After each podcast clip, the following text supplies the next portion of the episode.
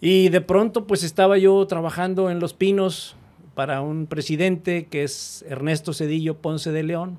Y estábamos en Pinos cuando de repente un headhunter me dijo que, que tenía interés en platicar conmigo sobre un tema relacionado con Tigres. Y en esa, en esa copa eh, brilló mucho Luis. O sea, Luis Hernández había brillado. Nosotros habíamos platicado antes del, del Mundial, eh, tanto del caso de Luis Hernández como el de Joaquín del Olmo y pues habíamos apalabrado con la empresa dueña de las cartas de los jugadores. Evidentemente, pues no, no nos alcanzaba para ser campeones en esa época, pero sí para competir, para, para que la marca empezara a posicionarse en el norte del país. Hoy la marca está en todo el mundo y ese es un gran trabajo de, de la directiva ¿Qué tal amigos? Muy buenos días, buenas tardes, buenas noches, dependiendo de hora que nos estén viendo. Te habla tu buen amigo compañero Rubén Heredia, conocido como Rubik en las redes sociales. Gracias por estar con nosotros en el inicio de la quinta temporada del podcast del campeón del fútbol mexicano de los Tigres. Podcast Solo Tigres. Y el día de hoy, y el día de hoy estoy con, pues, con un gran invitado. La cuarta temporada la terminamos con el ingeniero Alejandro Rodríguez. Y esta quinta temporada la iniciamos con un personaje que ahora sí que, que ha iniciado en ciertos ámbitos distintos hasta llegar a la industria del fútbol y luego estar en la industria privada, no sin antes empezar su carrera dentro de los medios de comunicación. Originario del estado de Tamaulipas, paisano, y que nos puede platicar un poquito desde una visión administrativa estratégica cómo se maneja un equipo de fútbol. Exdirectivo de los Tigres, y que fue el que trajo, desde mi punto de vista, el primer fichaje bomba, que fue una bomba, para el equipo de los Tigres de la U de Nuevo León. Sin más preámbulo, el licenciado Guillermo Martínez, Memo Martínez Palarraza. ¿Cómo estás, Memo? Qué bien, qué bien estar aquí en tu espacio. Gracias por la invitación, Rubik. Este, ¿De qué parte de Tamaulipas eres? Re Reynosa. Ah, muy bien. De la tierra de los Broncos. Exactamente, la tierra de los Broncos de Reynosa. Que ahorita ellos son los Bravos de León, de hecho. Sí, pero muy querida la tierra tamaulipeca y pues bueno, es una importante zona industrial que, que le toca estar ahí pegado a la frontera. Eh, así es. Del Río Grande. Del río, la frontera del Río Grande, así es, así es. Y bueno, pues ahorita pues sabemos que Tamaulipas, al menos en el norte de Tamaulipas, beisbolero, estaban los, estaban los Broncos, que ahora son los Bravos de León, que anduviste por allá en, en Guanajuato, Ah, sí, ahora recientemente en una, en una consultoría. Qué bueno, qué bueno, qué bueno. Pero fíjate, esos, esos broncos de Reynosa los recuerdo del año 69, cuando eh, los sultanes de Monterrey disputaron con ellos esa gran final de la Liga Mexicana de Béisbol. En ese vetusto parque Adolfo López Mateos. Exactamente, exactamente. Si mal no recuerdo, fue el único título que ganan los Broncos de Reynosa en la Liga Mexicana de Béisbol. El único título que tienen. Así es, así es, de la mano de un manager que este, muy, muy conocido en, en esa época, muy querido, un gran ex pitcher, Miguel Sotelo. Miguel Sotelo, sí, ya, ya, ya ahorita. También soy amante de la historia y de repente ahí me acuerdo de ciertas cosas que, que leí y de bueno, del, del, pequeño Salón de la Fama, no sé si te acuerdas que está afuera del Adolfo López Mateo, estaba claro, muy chiquito y ahí estaba aquel, todo, aquella historia de, de, aquel equipo mítico campeón de los Broncos de Reynosa. Y pues Memo, pues gracias por, por, por, aceptar la invitación, gracias por estar aquí, gracias por este preámbulo beisbolero, platicar un poquito de, de nuestras raíces de Tamaulipas, Memo. Pero Memo, pues vamos a platicar ahora sí que desde el principio, Memo. O sea, ¿quién es Memo Martínez? Eh, ¿Cómo encuentras tu pasión? Tu pasión que quiero pensar que fueron los medios de comunicación o a lo mejor por ahí algo que, que, que, no sepamos, que nos puedas platicar. Y obviamente cómo es que llega esta inquietud de pertenecer a la industria del fútbol y la invitación de llegar a, a los Tigres de la U de Nuevo León. Híjole, qué larga, qué larga pregunta, ¿no? Aquí no le puedo llamar difícil, porque hablar de todo esto es sumamente fácil, claro. pero sí es larga porque habla de, de, años, años y años. A mí me gusta que mis invitados platiquen y se sientan como en casa, platicando. Pues mira, un día llegó un victorense que hoy este, ya lo califico yo como Tamaulirregio. Eh, este, llegó aquí a los 15 años a la ciudad de Monterrey a estudiar preparatoria en la Universidad Autónoma de Nuevo León. Y aquí andábamos haciendo pininos, este, andábamos en camión y aprovechábamos aquella ruta 28 para llegar a Mitras, que era donde vivíamos. Este, y ahí empezó esa pasión por la comunicación, la comunicación, la mercadotecnia y sobre todo en el origen el periodismo como tal. Eh, fue lo que estudié, eh, terminé en la Universidad de Monterrey la carrera de Ciencias de la Información y luego eh, tuve un posgrado en el Tecnológico de Monterrey relacionado con los temas de mercadotecnia, tanto de iniciativa privada como la mercadotecnia política. Y, pues bueno, uno, eh, como dice aquella vieja frase de Albert Einstein, uno puede entender lo que es el aprendizaje cuando, cuando se va lo que aprendiste en la escuela. Claro. Muy cierto. Y ahí ya empiezas a entender muchas cosas. Eh, me involucré en la chamba desde que estaba en la universidad. Trabajé en los medios de comunicación, fui reportero del periódico El Norte. Eh, he trabajado en todos los medios de comunicación y lo digo con mucho orgullo, en diferentes facetas. Eh, después fui cronista deportivo y conductor de programas en Televisa Monterrey, antiguamente cadena televisora del norte. Pero también he trabajado este, en multimedios como directivo y por supuesto una, un gran aprendizaje haber trabajado en Grupo Salinas eh, con, con, Ricardo Salinas Pliego en, su, en, su, comité directivo y trabajando en temas de fútbol, eh, trayendo a la selección mexicana con Gustavo Guzmán a, a, la pantalla de TV Azteca por primera vez. Solamente se transmitía en Televisa y ahí nos, nos tocó participar en esa aventura. Eh, pero en fin, pues eh, todo esto se dio en el marco de, los trabajos relacionados con la mercadotecnia y la comunicación, las áreas de comercialización, entender lo que son los negocios. Y de pronto pues estaba yo trabajando en Los Pinos para un presidente que es Ernesto Cedillo Ponce de León, invitado por Lievano Sainz y por Fernando Lerdo de Tejada.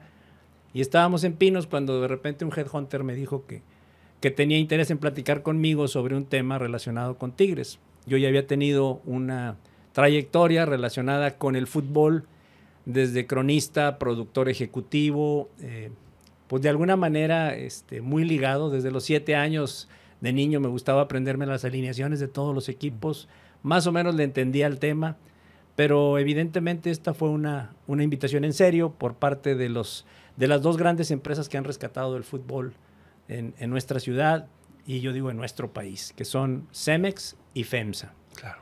Y ellos, ellos este, a través de un headhunter hacen pues todo este proceso, ¿verdad? De entrevistas y estudios, análisis de quién podría eh, eh, reunir los requisitos para ese perfil y me hacen una atenta invitación para participar como presidente ejecutivo de Tigres.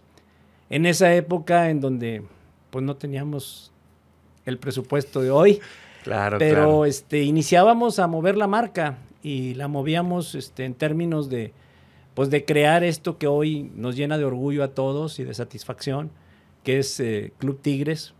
Eh, ese perfil tigre, la garra tigre, eh, pues me tocó esa, esa etapa, fue breve, pero fue muy intensa y estoy muy orgulloso de haber participado con esos fichajes de esa época, que era lo que lo que queríamos alcanzar para poder prevender el estadio. Era un sueño prevender los abonos y, hacer la Expo Tigres, por ejemplo. Pues eran sueños, ¿verdad? Oye, nos atrevemos. Pues venimos de, del ascenso, ¿verdad? Claro, claro, teníamos... De ahí veníamos, ¿verdad?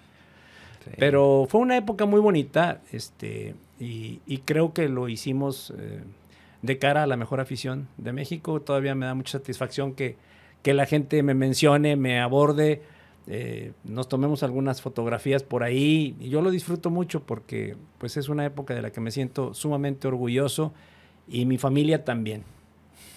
Definitivo. Y, y, por supuesto que, pues bueno, muchos de nosotros que somos treintañeros, 34, 35 años, pues nosotros nos empezamos a hacer tigres en el ascenso. Entonces, obviamente ese equipo ya venía siendo a, teníamos uno, dos años, tres años de, haber sido aficionados a ese equipo. Y obviamente, pues también para nosotros era, y lo hablo como aficionado, ¿no? El sueño de, ver a grandes jugadores o jugadores importantes que vistieran la playera de los Tigres. Y si bien sabíamos que éramos un equipo que teníamos un año de haber ascendido, pues el sueño nunca, pues, siempre estaba ahí, presente. Obviamente cuando viene todo esto de Luis Hernández, que ahorita quiero andar en ese tema de, de cómo fue esa contratación, pues sí fue una revolución, eh, sobre todo mercadológica, Memo. O sea, fue, la gente volteó a ver al norte. Es la realidad, la gente volteó a ver al norte y decir, un equipo que se llama Tigre se llevó al que hasta la fecha sigue siendo el máximo goleador mexicano en mundiales. Sí, bueno, el gran escaparate fue el Mundial de Francia, 1998, el año de Sidán. Eh, realmente fue un mundial para Sidán. Claro.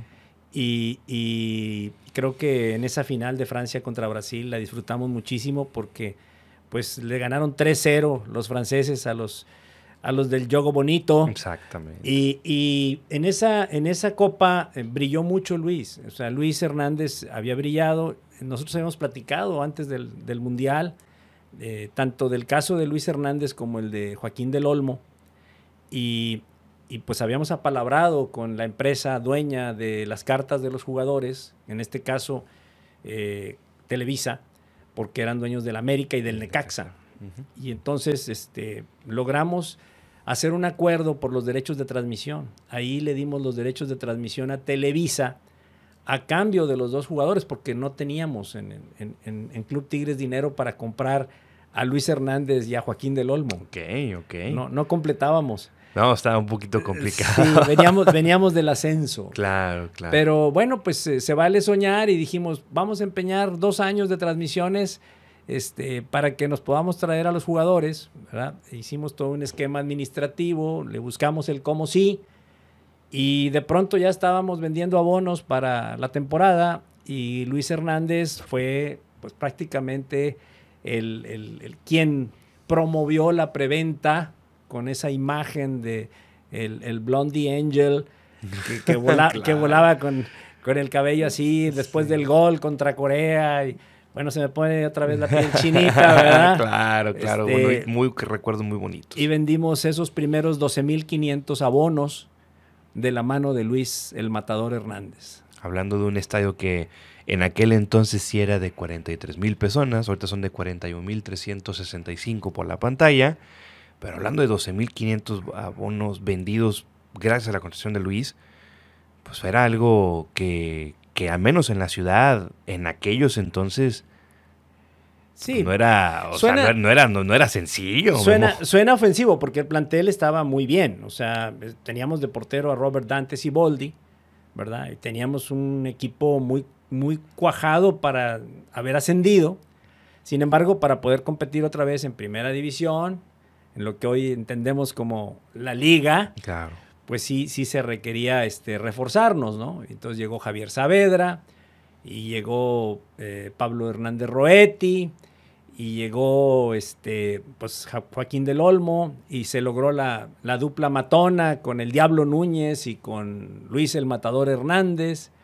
Trajimos algunos jugadores prestados para poder redondear el plantel que dirigió Osvaldo Batocletti. En paz descanse el buen Bato y, trajimos a Nacho Vázquez, trajimos a Edson Alvarado, en fin, esos jugadores que, terminan de redondear un plantel porque pues venían prestados, ¿verdad? Claro, claro, y recordar que veníamos de, habernos salvado. Nos, O sea, nos salvamos, antes de que, si, si, mal no recuerdo, tú entras después de aquella temporada que Tigres se salva ganando de la América. Sí, pero además hay una observación ahí. Nosotros estuvimos a punto de tener dos, franquicias de primera división. Claro. Porque perdimos la final de los Tigrillos contra el Pachuca. Contra el Pachuca. Ya te tocó. en, esa época me tocó ya a mí. O sea, yo estuve a punto de tener las dos barajas. Y obviamente también te tengo que admitir que ya teníamos prevendida la, franquicia, ¿verdad? Ah, ¿sí? Porque no nos íbamos a quedar con dos franquicias. No aceptaban que tuviéramos dos equipos en Monterrey. Ahorita me Había que negociar muchas cosas, pero pues esa era una inyección de recursos muy fuerte para el club. Sí, ¿y a dónde la tenías vendida ya? No, no, no. ¿No se puede decir? No, se puede decir. estaba platicada, estaba ya prácticamente... Este, Nada más por firmar, por cerrarse. pero, pero bueno, del plato a la boca se cae la sopa y pues bueno, por eso te digo que no lo puedo decir porque en realidad teníamos que jugar la final. Claro. Pero lo que ya habíamos decidido era venderla. Sí, sí, sí, sí, me, acuerdo. Sí, no, no, no, no salí de manera irresponsable al mercado. claro, claro, no, te, entiendo perfectamente. Y sí, de hecho, en algún tweet por ahí, eh, porque nos, acá en Solo Tigres nos gusta recordar ciertas historias, sobre todo de, aquel, de aquella mítica U de Nuevo León, que era un equipazo para estar en primera división A, los jugadores que tenías, Toselo, Valtencir, Juan Guerra, Juan Carlos Franco, ¿Quién más está? Romay, el portero. Marcos, Marcos Ayala. También, o sea, y, que fue un equipo que, pues que sí, se, ganó el cariño de la afición felina y obviamente... Flaco Gómez, Tena Murguía. Exacto. Entonces, eh, cuando queda campeón ese equipo, pues sí me acuerdo que ahí en el tweet, pues ahí te felicité, ¿no? Porque pues ese fue logro tuyo. Fue logro bueno, es un logro de un gran plantel, de una gran institución. Eh, yo siempre me gusta hablar en, nosotros. En plural, sí, sí, sí. En, primera persona del, plural, que es nosotros. Y así son las grandes instituciones, que lo que vemos hoy, pues es un motivo de orgullo y satisfacción para mí como aficionado tigre, de que ya pues la, la piel se queda tatuada después de esa experiencia. Claro. Y aunque haya sido un periodo breve, pues fue muy intenso, ¿verdad? porque ahí sí que nos rifamos muchas cosas. Y era el momento de rifárselas. Y luego cuando yo salgo, pues recibo la invitación de, de Ricardo Salinas Pliego, de Gustavo Guzmán, de Jorge Mendoza, altos directivos de Grupo Salinas, para incorporarme a manejar los negocios de fútbol del grupo. Este, fue una invitación que me hicieron y estuve ahí siete años con ellos y me tocó participar en todo ese proceso de cuando los equipos llamados chicos empezaron a ser campeones. Sí. Pachuca, Santos, Monarcas, toda esa época me tocó ahí en Grupo Salinas, fueron siete años maravillosos y ahí trajimos a la selección mexicana a la pantalla de TV Azteca y ahora pues ves eh, cómo en las transmisiones el rating está más del lado de, Campos, de Luis García, de Martinoli. Sí, señor. Este, yo con un profundo respeto a Televisa, pero bueno, me tocaba estar del otro lado de la, de la trinchera, ¿no? Y siempre con mucha admiración y respeto a todos los medios de comunicación, porque siempre los he tratado, desde cualquier posición que he estado, he tratado a los medios de comunicación entendiendo el gran valor que le dan a la sociedad. Sí, sí, sin lugar a dudas. Además, sin la televisión, sin Televisa y TV Azteca, pues no pudiéramos estar o no pudimos haber disfrutado tanto del fútbol en aquella época. Y bueno, ahorita con las aplicaciones que, que, y, hoy multimedios. Eh, multimedios, lo, lo, que están haciendo los señores González con el béisbol, eh, con lo que están haciendo con Fuerza Regia, eh, la verdad es admirable el trabajo que vienen realizando porque es una contribución directa al deporte, al espectáculo, y veo con, mucha satisfacción que ahora hacen un convenio con Las Vegas, con los Raiders. Sí, sí, sí. En fin, digo, es una gran proyección la que le están dando al deporte mexicano. Sin lugar a dudas, sin lugar a dudas. Y el deporte internacional con, con el fútbol americano, ahora con multimedios. Memo, cuando tú entras como presidente de los Tigres, pues obviamente llegas a una institución que pues, estaba en pañales, que venía de un año sumamente complicado. Eh, que si bien se salva, se salva en el último, en el último, en el torneo del 98 de verano. Y el equipo, pues sí sufrió y sufrimos todos, ¿no? ¿Cómo empezar algo? ¿O cómo fue esa estrategia que utilizaste, Memo, para decir, ok, tenemos que tomar decisiones, tenemos que ver cómo está ahorita el equipo y cómo podemos utilizar las estrategias que me imagino que pudiste haber implementado, por ejemplo, para tomar las decisiones de, ok, el consejo directivo o, o, a quien, con quien te dirigías tú, necesitamos levantar la marca. ¿Cómo fue ese proceso para llegar a la decisión de, ok, tenemos que traer jugadores, tenemos que hacer todo para que la gente nos voltee a ver y que la gente vaya al estadio? Pues es el inicio de un gran rescate del fútbol, cuando ya la Universidad Autónoma de Nuevo León ya no tiene la capacidad económica para poder sostener un plantel de primera división, porque pues, es lógico que las universidades no se dedican a tener equipos este, de primera división, compitiendo en una liga tan, pues, tan importante como la de México, ¿verdad? Porque aquí hay grandes jugadores y se pagan sueldos altos al nivel del espectáculo que se da. Entonces, pues en ese momento viene el rescate. Entonces entra Grupo FEMSA y entra CEMEX, Cementos Mexicanos, al rescate con un consejo muy profesional en el cual yo participaba como presidente ejecutivo, recibiendo los lineamientos del consejo, que siempre al pie de la letra los ejecutábamos porque era en base a un presupuesto, como se maneja una empresa, con absoluta seriedad y sobre todo yendo por las piezas claves que necesitabas. No teníamos para derrochar recursos, no había otra manera de lograrlo más que siendo eficiente y siendo productivo. Eh, evidentemente, pues no, no nos alcanzaba para ser campeones en esa época, pero sí para competir, para, para que la marca empezara a posicionarse en el norte del país. Hoy la marca está en todo el mundo y ese es un gran trabajo de, de, la directiva y sobre todo de la empresa Sinergia Deportiva que ha seguido impulsando Cemex y en esta nueva fase que hoy tiene, que ya, ya platicaremos, pero bueno, ha venido de menos a más y ha crecido tremendamente la marca.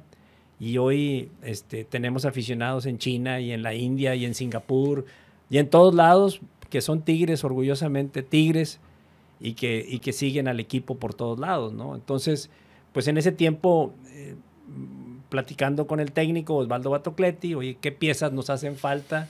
¿Dónde podemos poner mejor las canicas para que, para que rindan? Y ahí fue como empezamos a trabajar, ¿verdad? Y obviamente cuidando mucho la parte presupuestal, porque a ti te decían, oye, quiero un central. Bueno, dame tres nombres. ¿Por qué tres nombres? Porque no sé si me alcance para el uno, ¿verdad? A lo mejor me alcanza para el 3, pero también cubre la expectativa que tenemos para redondear el plantel. Entonces, nada más no me pongas este, la presión muy alta porque, pues, si tiene que ser ese y si no es.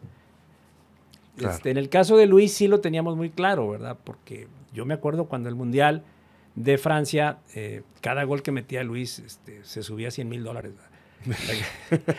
se subía a 100 mil dólares la carta y, y luego, aparte, negociar el sueldo y, está, y, parece mentira, pero parece que los árabes no nacieron hoy, ¿eh? Comprando jugadores caros. No. Los árabes ya existían. Claro. Y a Luis ya tenía un par de ofertas, este, una de ellas del fútbol de Arabia. Y, pues obviamente él no se quería ir. Pero si te fijas cómo los, los, eh, las ligas que van buscando figuras, como el caso de Arabia o en el caso de hoy de Estados Unidos, van buscando jugadores en su otoño figuras en su otoño. Sí. ¿Por qué? Porque pues ya no tienen ese mismo mercado en, una liga como la de España o la de eh, Alemania o la Champions.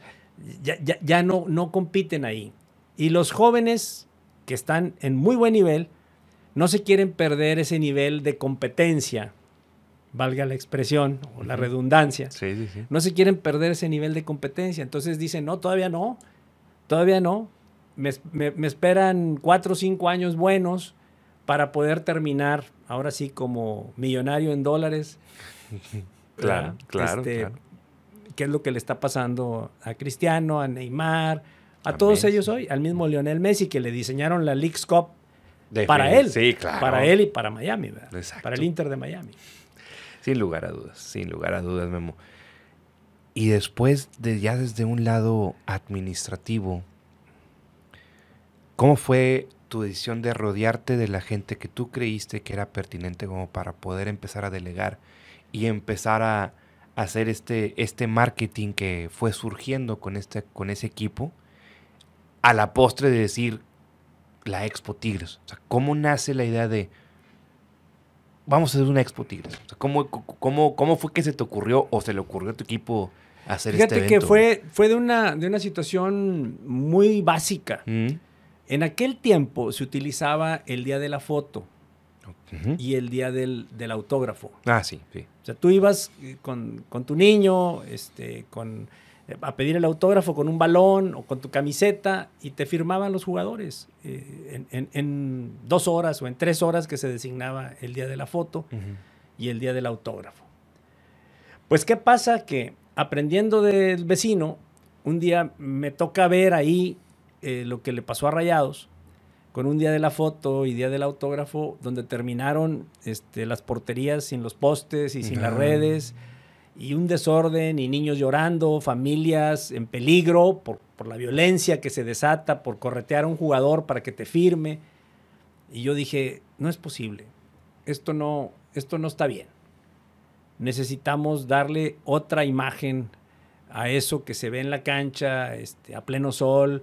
Este, la afición no se merece eso y los jugadores tampoco. Claro. Entonces vamos a, civilizar esta, esta experiencia y tampoco inventamos eh, el hilo negro. Volteamos a ver lo que hacía la NFL y dijimos, mira, pues ese es el modelo, ¿verdad? Además que aquí en México no se hace, no se hacía. Ningún club. Entonces dijimos, bueno, ¿qué pasa si diseñamos una expo con los patrocinadores que hoy tenemos? Les vamos a incluir en el paquete la Expo Tigres con un stand que pongan sus edecanes y traemos a la gente a un lugar climatizado, cómodo, eh, con buen estacionamiento, cerca de los, de los lugares donde llegan los camiones, para que llegue la afición, el aficionado de todas las localidades. O sea, no trabajar para el de palco, trabajar para el de sol, trabajar para todos. Y entonces dijimos, bueno, ¿y los medios? Ah, pues los medios juegan. ¿Por qué no los pases los distribuyen los medios? En lugar de vender eh, la entrada, porque ya los patrocinadores estaban pagando la expo, pues vamos a hacer que los medios generen rating y en sus programas deportivos que regalen los pases mm. para hacerlo de una manera ordenada. Y entonces lo diseñamos de esa forma, nos fuimos a Cintermex y yo me acuerdo que la Expo Tigres tuvo 36 mil aficionados. Eh, formados y estábamos con, las, con, la mascota y con los jugadores recibiendo a la gente en un lugar muy digno, fuera de problemas de violencia, y la gente disfrutó mucho ese, esa experiencia, este, que fue autofinanciable 100%, no le metimos un peso del presupuesto de la directiva, de lo que teníamos pensado en la directiva para los jugadores o para armar el plantel, para nada, se pagó de los patrocinios. Y, y, pues lo que hicimos fue eso, ¿verdad? Entonces tú en los programas de, de deportes estabas regalando los pases de, abríamos a las 9 de la mañana, entonces había de 9 a 10, o te tocaba de 10 a 11, o te tocaba de 4 a 5, y entonces la gente estaba medida de que el flujo de las personas eran en base a ese horario. Okay. Te tocaba ese. Bueno, lamentablemente no puede estar este, Luis Hernández 12 horas este, jalando. Exacto. Pero lo que hacíamos era rotación, hicimos una sala VIP, llevamos a los jugadores con sus familias, les dimos ahí de comer y todo. Este, entonces montamos una salita para los niños, para que ahí pudieran jugar. Y entonces lo que hicimos fue, pues si a Luis le tocaba de 9 a 10, le volvía a tocar de 2 a 3 y entonces los vamos turnando de tal manera que el público tuvo acceso a todos los jugadores en diferentes horarios, su firma, su fotografía, y pues la gente disfrutó mucho la expo. Es, más o menos la experiencia que, con la que lo diseñamos y sobre todo lo que queríamos era crecer la marca y acercar a la afición correspondiéndole por todo el apoyo que nos había dado. Sí, no, de hecho, Roberts nos platicó aquí en el podcast de, de esa anécdota, de esa experiencia que él tuvo, porque como él bien lo sabes, él se fue a, se fue a primera A con el equipo y, nos platicó la anécdota que tuvo que los llevaban a los supermercados a hacer estas firmas, estas fotos y que, sí, que se hacía un desbarajuste y que todo... Era mucho desorden. Sí, sí, sí, y que, eh, que en una ocasión eh, los pusieron a firmar autógrafos eh, afuera de, donde entrenaban, que en aquel entonces creo que en, en la Facultad de Medicina en un día y que le dio temperatura y platicó de esa época de, de cuando ya se hizo todo en orden de ahí en Sintermex, ¿verdad? O sea, platicó de esa, de esa época y que, y que fue un cambio generacional de, de, de, de cómo, o, fue un cambio, digamos que estratégico que nunca se había visto en México, lo que acabas de mencionar. Sí, ahora, ahora es muy normal, ¿verdad? Esto ya es, ya evolucionó. Pero bueno, yo estoy hablando del romanticismo de, ese momento. Claro, pero si te das cuenta, Memo, podrá ser más común, pero no es tan normal. O sea, no, porque Si te das cuenta, los Tigres, eh, con el Tigre Charter, que viajas con ellos y, y sí, vas en, una, en el hotel y te quedas con ellos, pero te das cuenta ahorita no hay así como que un evento para que ven y tómate la foto con. Bueno, sí, bueno, son otras épocas, pero creo que lo hacen muy bien. El trabajo que están haciendo Mauricio Culebro y Carlos Valenzuela, Toño Sancho, eh, todos ellos bajo la supervisión de, Mauricio Duener, yo creo que es una directiva ejemplar y, lo han demostrado no solamente por los resultados alcanzados, digo que esta es la etapa bonita donde ya ganas campeonatos y el fútbol femenil está impresionante. Yo, yo mis respetos para estas Amazonas que, cada día nos sorprenden. Eh, ya, ya, no sé qué más van a ganar, pero siguen ganando y ganando y, y son este, un ejemplo internacional. Y entonces te digo, pues ahí veo yo que, que lo hacen muy bien. O sea, yo estoy a distancia, yo no tengo nada que ver con la, con la directiva, pero sin embargo veo con mucha simpatía todo lo que hacen y, y son buenos amigos del fútbol de toda la vida, ¿no? los conozco de muchos años porque en esa experiencia con Grupo Salinas, pues me tocó conocer a todas las directivas de todos los equipos. Ahí tuve ese, ese, privilegio y a nivel Federación Mexicana de Fútbol también. Entonces, e, e, eso se queda para siempre en, en, tu, en tu trayectoria, ¿verdad? Y, y, esa parte, pues mucha gente quizá no la ubica. Dice, no, Memo fue presidente de Tigres un año. Sí, pero fueron siete años este, aprendiendo muchas cosas en, en, en, Grupos Salinas relacionadas con el fútbol de manera directa, ¿verdad? Sí, sí, sí. Y, y, donde la actividad es mucho más intensa porque estás en, el, en, el, en ese tiempo en el corazón de este país centralista, este, que, todavía lo, que todavía lo sigue siendo. Y lo seguirá creo que hasta por los siglos de los siglos. Pero bueno, aquí está el ejemplo con Tigres y con Rayados de que se puede hacer que, la gente voltee a ver al fútbol desde una mirada regia y ahora ganamos a lo regio, a lo tigre y a lo regio. Exacto. Sí, sí, sí. Viniendo de atrás y, superando muchas adversidades. Mm, muchísimas adversidades que en este, en este torneo mágico, Memo, que, o en esta liguilla mágica, porque hay que llamarlo así, fue una liguilla mágica de un torneo irregular, por llamarlo de cierta manera. Como lo es el fútbol mexicano. Sí, estoy de acuerdo. Sin embargo, Memo, pues nos habíamos acostumbrado a tener una cierta constancia y de estar ahí entre los primeros cuatro o cinco lugares siempre y así. Si bien nunca hemos dejado de calificar desde el 2011, pero ese torneo como que te, te, empezaba a avisar ciertas cosas. Y luego con todo esto que pasó de que si llega Coca y que luego se fue Coca, y Memo, pues, te, lo tengo que preguntar, porque salió en una columna de nivel nacional, donde en esta columna de Miguel Ángel Arispe, menciona que pues, fuiste, fuiste o eres asesor de Mauricio Culebro y que por ahí se, se te pidió una consulta y dijiste, o tú sugeriste que Coca ya no regresara o ya no se quedara con el equipo. ¿Es cierto esto? No sé dónde lo investigó Miguel Ángel Arispe. Habría que preguntarle. Ok, ok. Digo, Mauricio Culebro y yo somos muy buenos amigos. Desayunamos, eh, eh, platicamos de fútbol. Pero pues tanto así como no, yo no tengo una injerencia directa en, la directiva. Eh, soy muy respetuoso de que cuando no es en tu año, este, no te toca participar. Eh, pero bueno, los amigos son para toda la vida, ¿no? Este, lo, que dices de, de, Mauricio Duener, pues lo conozco desde hace casi 15 años y conozco a su familia, tengo un gran aprecio por él, es un, es un gran hombre, un gran ser humano y pues he aprendido a querer a su familia, pero bueno, de ahí a, a meterte en cosas que no, no te corresponden, no, no me metería. Si me pides mi opinión desde afuera, ¿qué vi? Pues yo sí te puedo decir concretamente que pues vi una traición de Diego Coca hacia la institución, ¿verdad? Porque pues no se puede, eh, eso lo sé por México, no, no solamente lo sé por, por Monterrey, lo sé por México. Entonces, este, supe que, que Diego Coca iba a, a, no participar en el proceso para ser eh, designado director técnico del TRI y finalmente pues se quedó ahí, ¿verdad? Entonces eso motivó muchas cosas, mucha polémica y, creo que pues hizo, tomó una decisión equivocada, Diego Coca, ¿no? no lo juzgo como persona, estoy hablando de la decisión futbolística, ¿verdad? Porque pues él tomó un proyecto y lo estaba abanderando y se armó un plantel, como se puede apreciar, para que él pudiera dar un resultado.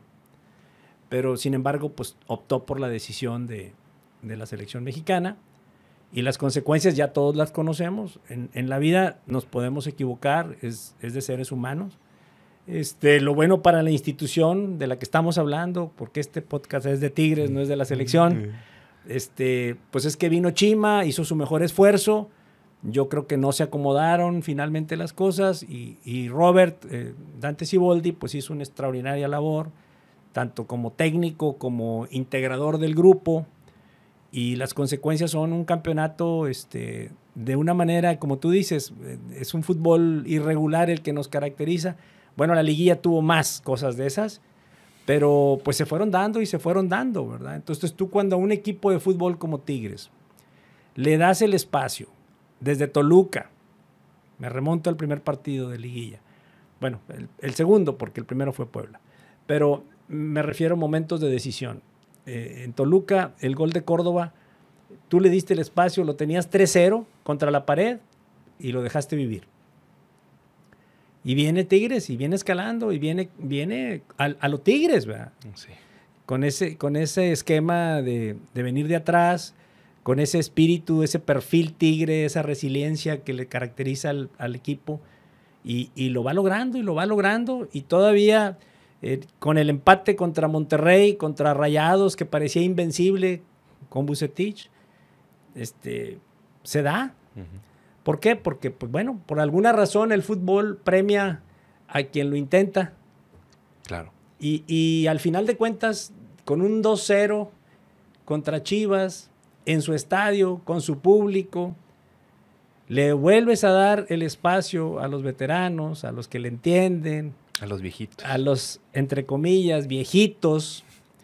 Bueno, mis respetos para este plantel, ¿verdad? Tiene jugadores de 38, de 35, con una gran personalidad, que son jugadores que no se dan, eh, pasan décadas para que se pueda dar un Nahuel Guzmán, un André Pierre Guignac, un, jugador como Pizarro, ¿verdad? O, o, Carioca.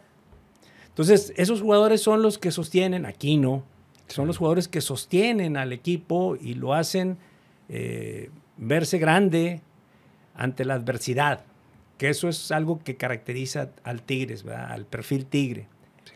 y eso este, es, la institución. Mis respetos para, para Cementos Mexicanos, para Cemex y para el trabajo de Mauricio Duener, de Mauricio Culebro, de Carlos Valenzuela, de Toño Sancho y de Robert Dante Siboldi. Sí, sí, sí, sin lugar a dudas. El ídolo de, de muchos de nosotros. Fue, fue, fue, fue una historia pues, que a lo mejor no creíamos ver. Los que somos aficionados de aquella época y que crecimos con estos ídolos. Con, hablando de Robert, ¿no? Sí. Y que bueno, tú lo conoces personalmente también, entonces... Sí, pues yo lo tuve ahí como portero. y fue una época muy bonita.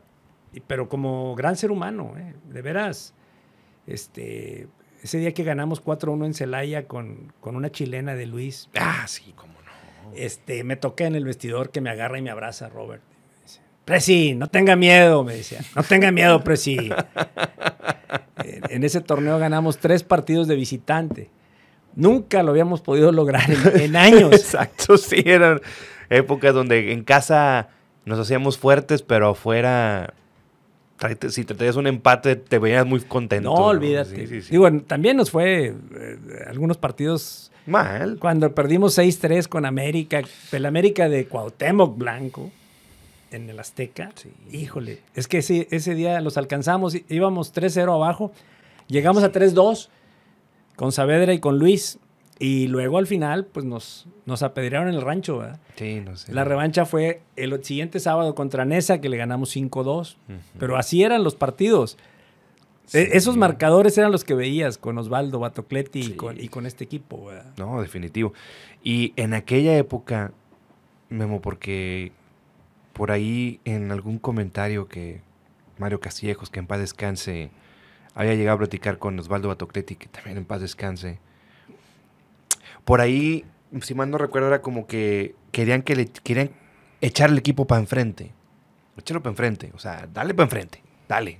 Ofensiva. Ataca, ataca, ataca. Si nos meten tres, mete cinco. Esa fue como que una. Digamos que una. No quiero decir una orden, pero digamos que una sugerencia de arriba de que ofensiva, explosivo, eh, entretenimiento, que la gente venga a ver goles. Fíjate que no, no, yo creo que eh, eh, el, directivo desde el palco no puede hacer ese tipo de, señalamientos o de... Sugerencias. Pues instrucciones, si le quieres llamar así, ¿no? Yo creo que hay que entender el perfil de un entrenador, el perfil de un plantel, cómo está configurado, porque ahí sabes a qué quieres jugar. O sea, el caso de Ricardo Tuca Ferretti, y en esta época que bien señalas de Alejandro Rodríguez, de Miguel Ángel Garza, que también este, a mí me tocó cuando Miguel Ángel Garza llevarlo a la institución. Ah, Él se integró al equipo nuestro a manejar fuerzas básicas. Fernando Urdiales, Pedro Bab. Pero, pero aquí lo importante es, en la época esta de Ricardo Ferretti, se aprendió a ganar con la defensiva el perfil de, juego de Tuca siempre estuvo ahí. Y cuando se le gana a León en León, la expresión del Tuca es para que vean que también se pueden ganar campeonatos con el 0-0, ¿verdad? Sí. Este, bueno, hay quien dice que a nivel mundial, en la historia del fútbol, los campeonatos los ganan las defensivas. Yo soy un enamorado del juego de Pelé, de Maradona, de Johan Cruyff, ah, mis grandes ídolos. Claro. ¿verdad? Pero, pero esto no quiere decir que no se pueda ganar a la defensiva. Aquí en México hubo ejemplos de equipos que jugaron siempre a la defensiva, como aquel Toluca de Ricardo de León, uh, cuando el gol de Ítalo Estupiñán a León. Claro, bueno, ya eso lo Estoy hablando de, bueno, pero es una historia real. Sí, sí, sí, sí, Así ganó el Toluca el campeonato. ¿Los Necaxas de la Puente? Los Necaxas de Manolo, totalmente de acuerdo. Así jugaban y te, contragolpeaban y te destruían. Bueno, son épocas, ¿verdad? Y si, y si vamos viendo las diferentes etapas del fútbol mexicano, pues hay campeonatos que se caracterizan por formación ordenada, sobriedad, pasecito lateral, posesión de la pelota, hasta que te destruyen, ¿verdad? O hasta que te equivocas. Pero yo siempre creo que es en función del perfil de los jugadores y de lo que tú como técnico quieres transmitirles, ¿verdad? O sea, hay muy pocos casos como el de Pep Guardiola. Ah, bueno. A Pep, pues Pep triunfa en, cualquier liga. O sea, Pep triunfa con el Barcelona, lo hace con el Bayern, ahora con el Manchester City. Y, pues dices, ah, no, bueno, es que juegan a lo Pep. Pues, pues ha modificado en base a los jugadores que ha tenido, ¿verdad? Sí. Y el señor sigue siendo Pep Guardiola y es un técnico que ya nos deja su legado, pero que ha, sabido cómo escoger esos jugadores y adaptarse a ellos. Hoy ves a Ancelotti, que es el modelo de técnico que todos quisiéramos, y también te cuenta sus historias. Agarra el libro que quieras de, de Ancelotti. El que quieras. Y en todos te dice lo mismo. Dice, a ver, yo me sentaba con el capitán porque había crisis en el vestidor. Y se aplica aplica hoy y aplica siempre. Claro, definitivo. Y bueno, y hablando de dos ideas opuestas, Ancelotti y Pep Guardiola, y que ahorita son los técnicos que, pues que son de, de que traen ciertas, digamos que traen marca, ahorita traen buena marca y, y, o mejor marca de lo que ya traían, y pues de alta estirpe, ¿verdad? Entonces, Memo, Fíjate qué curioso, ¿eh? O sea, ahorita me, me, me, me, retumbó. O sea, tú llevaste, o sea, Miguel Ángel fue parte de tu equipo. Miguel Ángel Garza fue parte de tu Miguel equipo. Miguel Ángel Garza estaba con aquel equipo de fútbol rápido. ¿La raza o qué? La raza. Ok, sí, sí, sí. Y trabajaba para Pedro Luis Durán, que era el presidente de la raza. Eh, eh, un, un, empresario regio, muy, muy reconocido, un gran amigo. Y entonces, pues ahí me tienes hablándole a a Pedro Luis, oye Pedro, quiero pedirte autorización para echarme un café con Miguel Garza porque me interesa mucho que gente como él pudiera venir a la organización. Y en eso, pues ya Fernando Urdiales y yo cuadramos los números y todo, y lo que queríamos para fuerzas básicas. El propósito era el mismo. El propósito era lograr que fuerzas básicas pudiera surtir al primer equipo de por lo menos un par de jugadores por año. Ok, sí. Sí, decíamos, oye, no es posible, no nos podemos pasar el tiempo comprando jugadores. Porque pues no, no teníamos. No había, no había por dónde. Entonces decíamos, o, o producimos un lateral, o producimos un contención, o producimos un extremo o un carrilero, pero ¿cómo los vamos a producir si a la fuerza básica no le decimos qué queremos? Y entonces tiene que haber un alineamiento de los técnicos desde fuerzas básicas hasta el primer equipo, donde el técnico del primer equipo se voltee hacia abajo y diga, a ver, pónganme un lateral izquierdo, necesito zurdos. Y entonces trabajas esa línea y, logras producir jugadores. No es fácil. Tú, lo viste ahora, este, los muchachos que estuvieron jugando en este torneo pasado son, gente que ya cuajó, ¿verdad? Sí, ya los ves ahí, ya, ya, ya no, no pierden personalidad ante cualquier rival que le pongas encima, ¿verdad? Claro, están arropados por esa experiencia, por esa solvencia, pero si no produces jugadores, pues también el equipo no, se queda sin, sin, sin recursos, ¿verdad? O sea, tienes que producir. Hay equipos como el Pachuca, que son ejemplares, que producen jugadores para venderlos, ¿verdad? Mm, claro. O sea, tú ves ahí a Kevin Álvarez ahorita en el América y tienes a Nico Ibáñez aquí, en Tigres, y ves que el Chucky Lozano, y ves que, y de pronto entran los 15, los 20 millones de euros o de dólares a la organización, y ahí están, dándole vuelta, ¿verdad? Y tienen 3.000 niños en los campamentos de verano y tienen jóvenes. O sea, hay, hay una institución que está trabajando a largo plazo, ¿verdad? Claro. Y, y, y, la liga es muy cruel a veces, porque hay plazas como esta donde no te admite a veces que un novato se equivoque. Te, te, presiona tanto la afición, el estadio, que te dice, no, no, no, no, no arriesgues, métele y métele. Yo por eso pago. Y, bueno, pues el espectáculo va por delante, ¿verdad? No te puedes quedar atrás. Ya estos equipos como Tigres y Monterrey, es muy difícil que se frenen. Ya, ya ahorita son los líderes del fútbol mexicano desde la perspectiva internacional. O sea, si tú te fijas, ya compiten con América. ¿Quién más? Pues eternamente con el Guadalajara, pero por lo que representa la marca. Pero nada más. Definitivamente. Pero si te fijas ahora, si tú vas a programar un partido en Houston o en Dallas o en Los Ángeles, ¿a quién quieres ver? ¿A Tigres o a Rayados? Al América. Sí. Chivas por lo que tú dices, por la tradición y todo esto, ¿verdad? Pero ya Cruz Azul no voltean. Pumas tampoco. Esos eran los equipos grandes. Hoy Tigres y Rayados son equipos grandes. Grandes como, como lo es Nuevo León, como lo es Monterrey. Como se hizo este estado. En la educación, en la industria, en tantas, en tantas cosas que somos líderes. Lo que dice hoy el gobernador del nearshoring, tiene razón. Pues sí, nos tocó, en, esta época de la historia nos tocó. Claro. La relocalización. Pero bueno, este, somos líderes en muchas cosas. Eh, eh, en cultura, el Festival Santa Lucía, ya compite con el Cervantino, eh, para donde voltees a donde voltees, este, los estudiantes nuestros este, poniendo el ejemplo a nivel internacional, eh, las, grandes instituciones que tenemos eh, educativas, en fin, este, creo, que, creo que en eso Monterrey es un líder que no se puede quedar atrás en el deporte, y lo tienes en Fuerza Regia, y lo tienes en los Sultanes. Sí, que nos faltaba eso, sobre todo en el fútbol.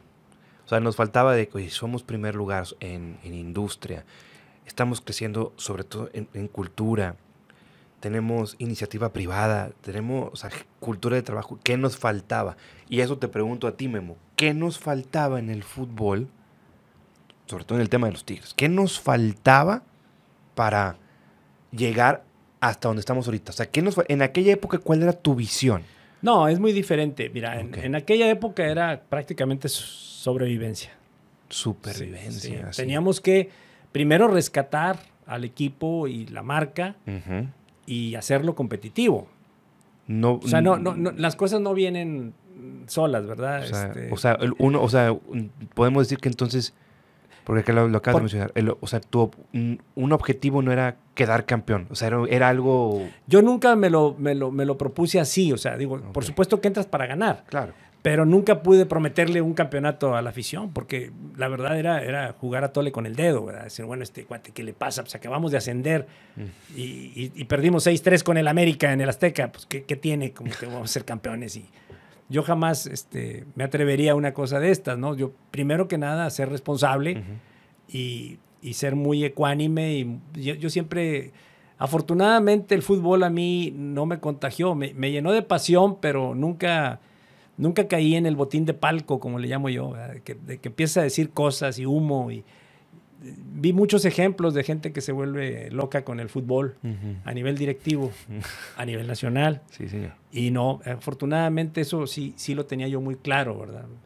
Quizá porque conocía muy bien por dentro del negocio y, sabía de qué estábamos hablando. Este, pero sí, sí, este, es muy diferente hoy. O sea, esta gran institución ha crecido. Y hoy la institución está para competir a nivel internacional. O sea, se ha construido una institución que no es producto de la casualidad, sino de largo plazo. Esa filosofía que hoy le imprime Cemex a Tigres es la misma filosofía con la que Cemex compite en el mundo con las mejores cementeras, con estándares internacionales y con, esa, con ese liderazgo que se transmite en toda la organización. Y entonces hoy Tigres, Sinergia Deportiva, que es una empresa más del grupo, está en ese estándar de calidad y ese nivel de exigencia y de competitividad. Lo mismo pasa con FEMSA. La filosofía de FEMSA está desde la construcción del estadio de Rayados. Este, tú lo ves, es un estadio ejemplar. Pocos como este estadio en México. Y pues va a ser escenario mundialista. Y tienes un equipo que pues pelea, pelea todo, ¿verdad? El Monterrey pelea todo. Podrá perder en su casa con Tigres, pero pelea todo. Exacto. Exactamente. Fíjate, Memo. Eh, sí, es un hecho que en aquellos entonces era dificilísimo poder pelear o siquiera imaginarse estar en, los lugares que ahorita actualmente se encuentra tanto la marca como el equipo de fútbol y la empresa como tal. O sea, era posiblemente una visión a, a muchísimo largo plazo, posiblemente.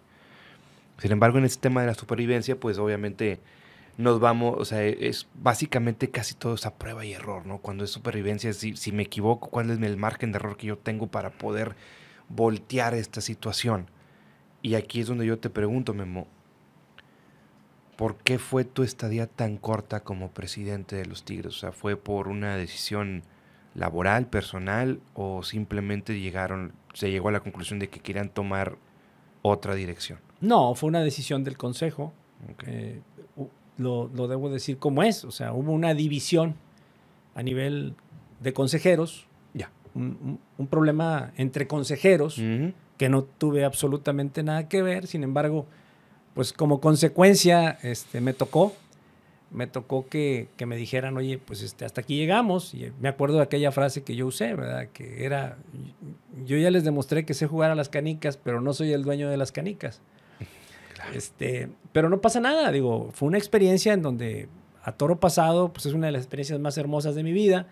Y que si no se hubiera dado, a lo mejor yo no hubiera llegado a Grupo Salinas y quizá no hubiera tenido esa historia de consejero del Monarcas Morelia y campeón con Luis Fernando Tena en, la bombonera en aquel año 2000, ya pasaron 23 años. 23 años de eso. Este, pues en fin, eh, así pasa, ¿no? Lo, importante es que siempre veas para adelante y que la experiencia del pasado la tomes de manera constructiva, porque eh, eso sí estoy convencido y se lo digo a todos los que nos estén viendo y escuchando se aprende más de los fracasos y de los errores que de las victorias.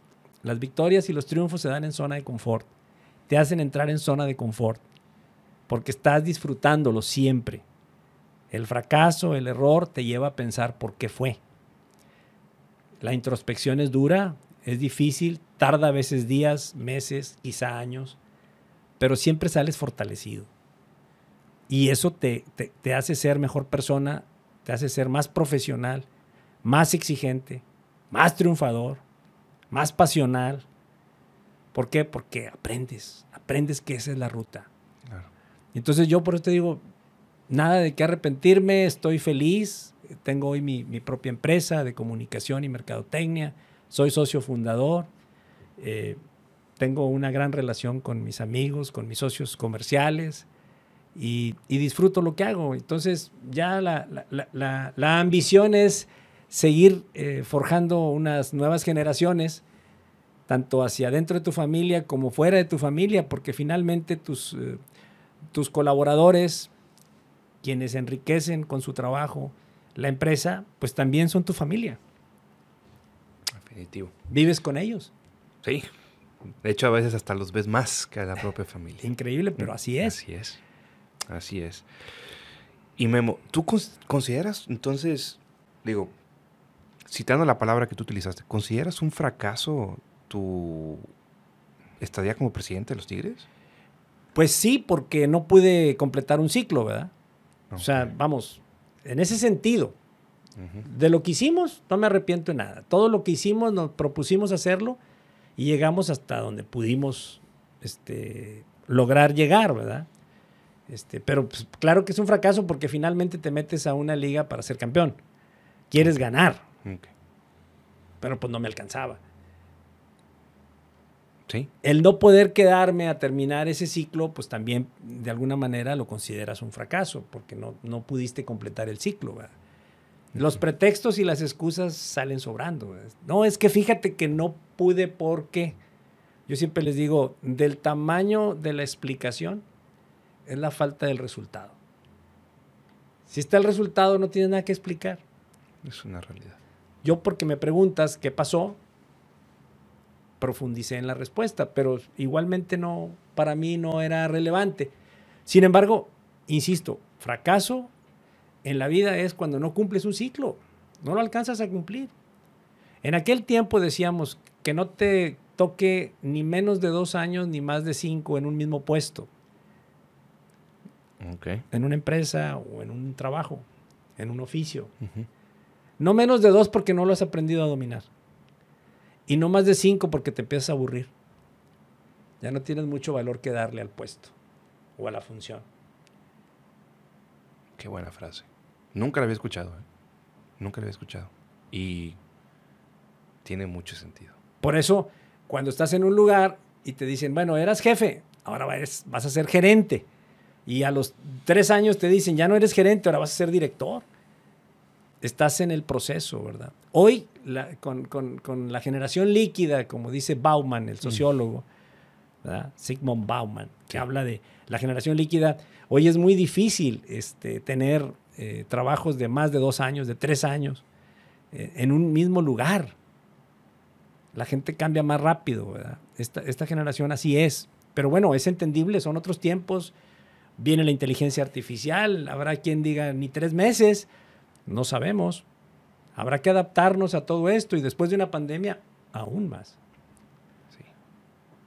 Sí, sí, sí, sin lugar a dudas, sin lugar a dudas, Memo. Y, y bueno, eh, ya hablamos un poquito de, de esta historia, hablamos un poquito de cultura general, hablamos de cultura pop, pero sí quiero mencionar ese tema que ya sabes cuál, que, ya sabes cuál creo, o menos, al menos creo que ya sabes cuál es, porque bueno, ciertos colegas tuyos, y lo cito, pues, Willy González, mencionó en un programa, en su programa de radio, ¿no? ya tiempo atrás, antes de que Tigres fuera el equipo campeón y quisiera todo esto, había mencionado que, y cito, Guillermo Martínez, porque yo oigo cosas, Guillermo Martínez. Grábense ese nombre. Todo esto haciendo alusión de que o te habían ofrecido o estaba sonando tu nombre para volver a ser presidente de los Tigres. ¿Qué tan cierto fue esto? No, no es cierto. No hay tal. No hay tal. Eh, no sé de dónde, igual que lo que me mencionaste de Miguel Arispe, quien tengo el gusto de conocer. Sí. A Willy no tengo el gusto de conocerlo. este, me gustaría platicar con él porque sí. preguntarle. No, pues preguntarle de dónde salió eso, ¿verdad? Sí, sí, sí. Y también que me conozca, porque tú en este momento me estás dando la oportunidad de platicar de ese tema, pero pues no sé de dónde salió. este, yo no, no, no en ningún momento ni recibí ninguna invitación, ni yo me promoví para nada. Estoy felizmente este, como empresario de la comunicación y la mercadotecnia en mi negocio. Estoy cumpliendo un ciclo, este, estoy cumpliendo 65 años de vida. Este, tengo nietos. Entonces, pues nada como, como esta libertad que hoy tengo, ¿no? Eh, para, para disfrutar a la familia en esta fase final de mi, de mi trayectoria profesional, porque entendemos que son ciclos, ¿no? Pero este ciclo todavía me toca este, un, rato más mientras haya salud, que es lo más importante, y mientras tengas el apoyo de tu familia.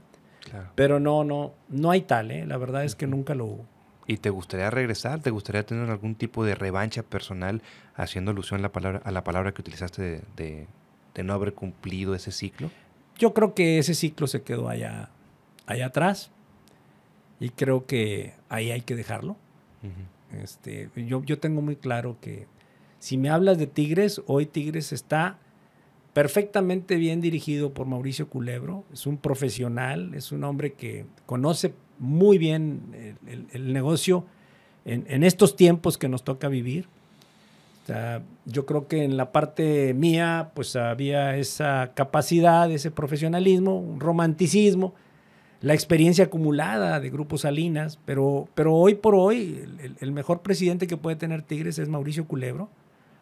Y, creo que el mejor líder que puede tener Tigres es Mauricio Duener, porque lo ha demostrado. Eh, ahí está haciendo realmente lo que debe hacer un alto ejecutivo de Cemex, conectando con, con Tigres, con Sinergia Deportiva y con la mejor afición de México. Y, creo que lo han hecho muy bien. Entonces, yo, yo para mí, ese ciclo ya quedó ahí. Y gracias por darme la oportunidad de platicarlo, de compartirlo. Este, es como el ciclo del reportero, del directivo, de los medios, este, el ciclo de, del directivo de, empresa, que también me ha tocado ser, miembro de comités este, ejecutivos de algunas compañías internacionales y nacionales, por fortuna. Y pues el, ciclo del narrador también. Fue una época muy bonita cuando yo narraba eh, eh, partidos. Sí, claro. Este, y pues creo que todo se va cumpliendo en su momento y hay que asimilarlo así entenderlo bien y, siempre aportar a la sociedad lo mejor que tengas en esta circunstancia, ¿no? Claro. Y sobre todo, porque yo me quedo con este mensaje implícito que has dicho, Memo, de hay que aventarse a todo sin miedo a nada. hay que aventarse a todo, obviamente prepararte lo suficiente como para poder llegar a donde tengas que llegar, porque me mencionaste de tu carrera, de tu maestría, de tu doctorado, de tu posgrado, o sea, me mencionaste de tus, de tus posgrados, pues, y después pues te aventaste, así como te aventaste a hacer la Expo Tigres, pues es aventarse. O sea, simplemente prepárate y aviéntate, sin miedo a nada. Claro, porque la vida es de quien arriesga. El, peor riesgo es no arriesgar. Ese es el peor de todos. Y eso siempre lo inhiben dos cosas. El miedo y el rechazo. El miedo porque eso es algo con lo que juegas siempre en tu interior la lucha de los egos, psicológicamente, la adversidad, el no puedo, el no quiero, el qué tal sí. Entonces los no ya los traes. Hay que buscar los sís.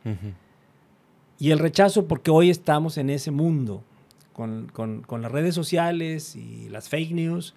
Hoy vivimos constantemente con esa, esa incertidumbre del rechazo. ¿Y qué tal si no me dejan entrar? ¿Y por qué no estoy en el tal concierto? ¿Y por qué no tengo estos tenis? ¿Y por qué? Entonces, es el miedo y el rechazo. Si tú vas entendiendo cómo superar el miedo y el rechazo, sobre todo hacia adentro, vas a poder avanzar mucho en tu vida profesional y, por supuesto, vas a ser una mejor persona. Claro. Claro, Memo. Eh, yo creo, Memo, que, que esta plática va a servir mucho de eso. Porque como, como te lo mencioné al principio, ¿no? O sea, más allá de conocer la pasión por un equipo y todo es conocer cómo se manejaba, bueno, en aquel entonces cómo se manejaba un equipo de fútbol y cuáles eran los objetivos y cómo podías llegar a esos objetivos, ¿no? Que muchas veces nosotros como aficionados, y no lo digo como algo para denigrarnos ni mucho menos, pero muchas veces nos enfocamos en lo que pasa en la cancha, ¿no? Que es el producto sin conocer o sin poner mucha atención de que tuvo que pasar desde arriba para poder ver ese producto que está en la cancha, ¿no? Y obviamente el hecho de, de, de, saber estas negociaciones que hiciste, de que tuviste que empeñar ciertos años de derechos de transmisión para poder tener a estos jugadores que te ayudara a vender, teniendo una visión a mediano plazo o a corto plazo de que si traigo estos me van a ayudar a vender y todo esto, ¿no? Y creo que este episodio era pues para eso, ¿no? Obviamente, pues para también conocer de estas cuestiones que empezaron saliendo unos meses atrás, antes del campeonato de los Tigres, de que tu nombre empezó a resonar como, primero como asesor, en teoría, y luego como posible reemplazo o presidente de, de los Tigres de nueva cuenta, ¿no? Y pues fueron temas que se mencionaron y, y yo te agradezco la, la, apertura que has tenido conmigo para responder tu versión, ¿no? Decir, pues, ¿sabes qué? Pues, nunca sucedió eso, ¿no? Así es. Te lo agradezco. No, no, encantado. Y aparte, bueno, pues son cosas. El fútbol así es. La política así es. Sí, bueno. El amor así es. Las pasiones es lo que provocan. Claro. La gente habla y habla y especula y, y la gente tiene derecho a opinar. Este, hoy en las redes sociales, pues todo el mundo opina y habla de temas. Yo creo que mientras lo hagamos con responsabilidad y mientras lo hagamos sin ataques personales, o sea, yo, yo, yo estoy convencido de que todos los temas los podemos discutir. En redes sociales, en medios de comunicación, en el café, en la escuela, en el bar.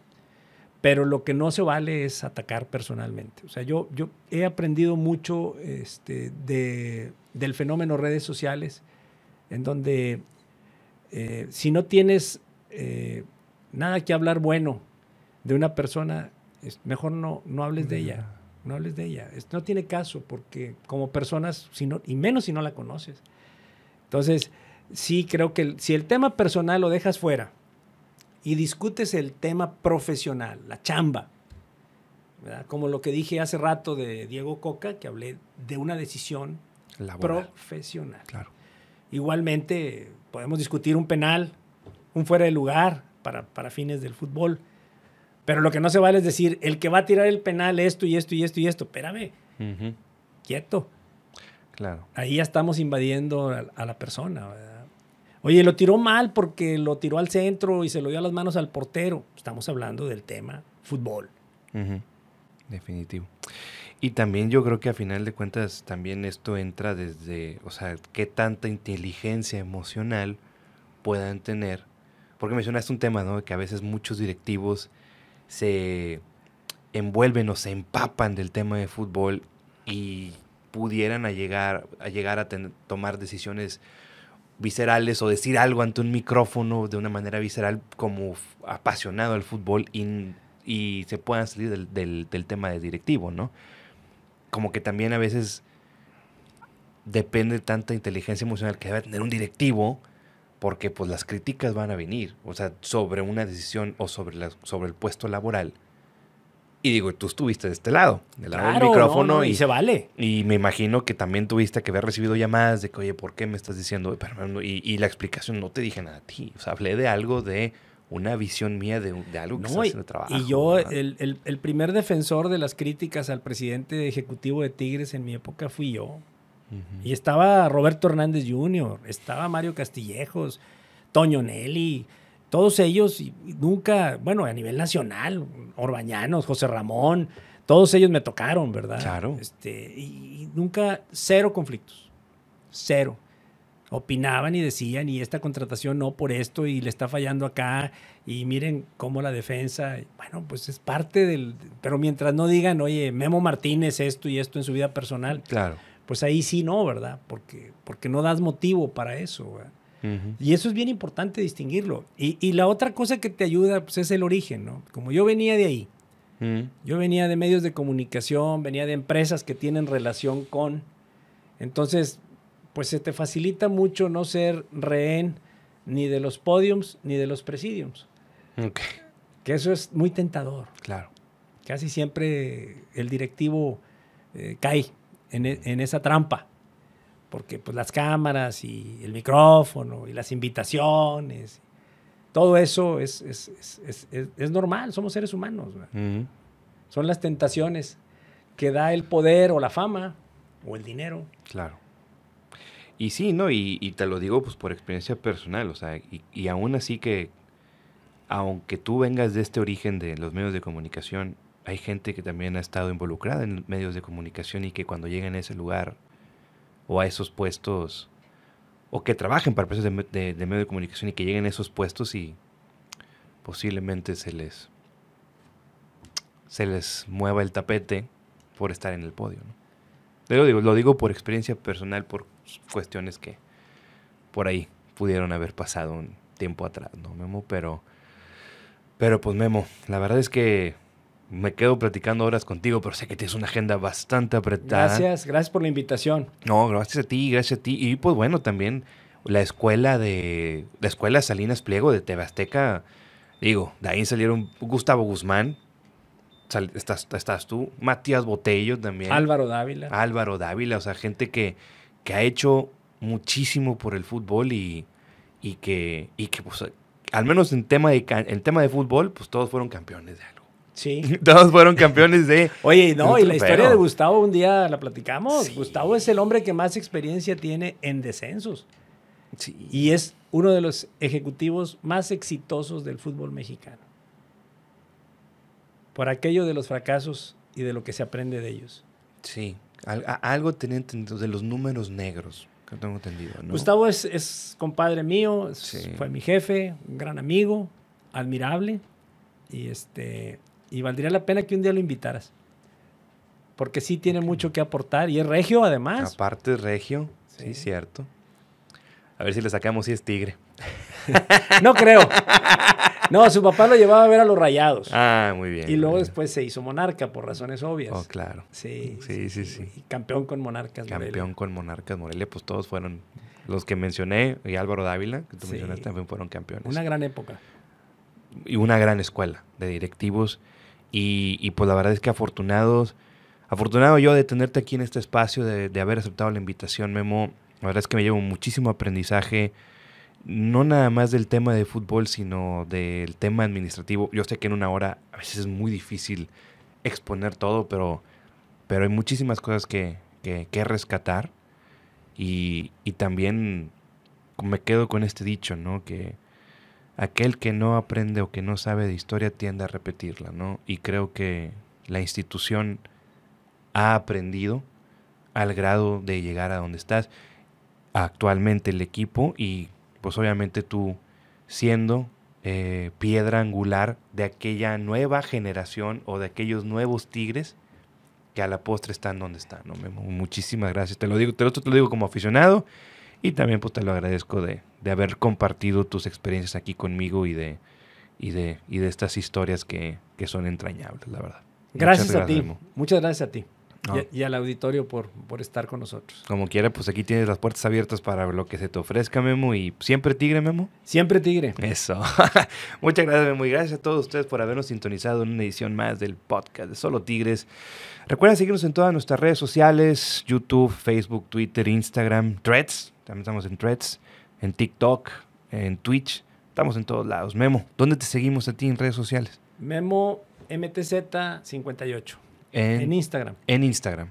Ok. ¿Y en Twitter también o...? Pues Twitter también tengo, este, es... Eh, igual. ¿verdad? ah, es el mismo, perdóname. Es el mismo. Es el mismo. Lo que pasa es que el, Twitter lo uso para cosas más eh, puntuales de fechas, aniversarios, cosas periodísticas. Claro. Y para subir fotos con tu playera de los Tigres, con tu playera polo apoyando a los ah, Tigres. Ah, claro. Es que te sigo, mejor. Este, es que fíjate que yo este, me inspiro mucho en la frase de Guerrerito.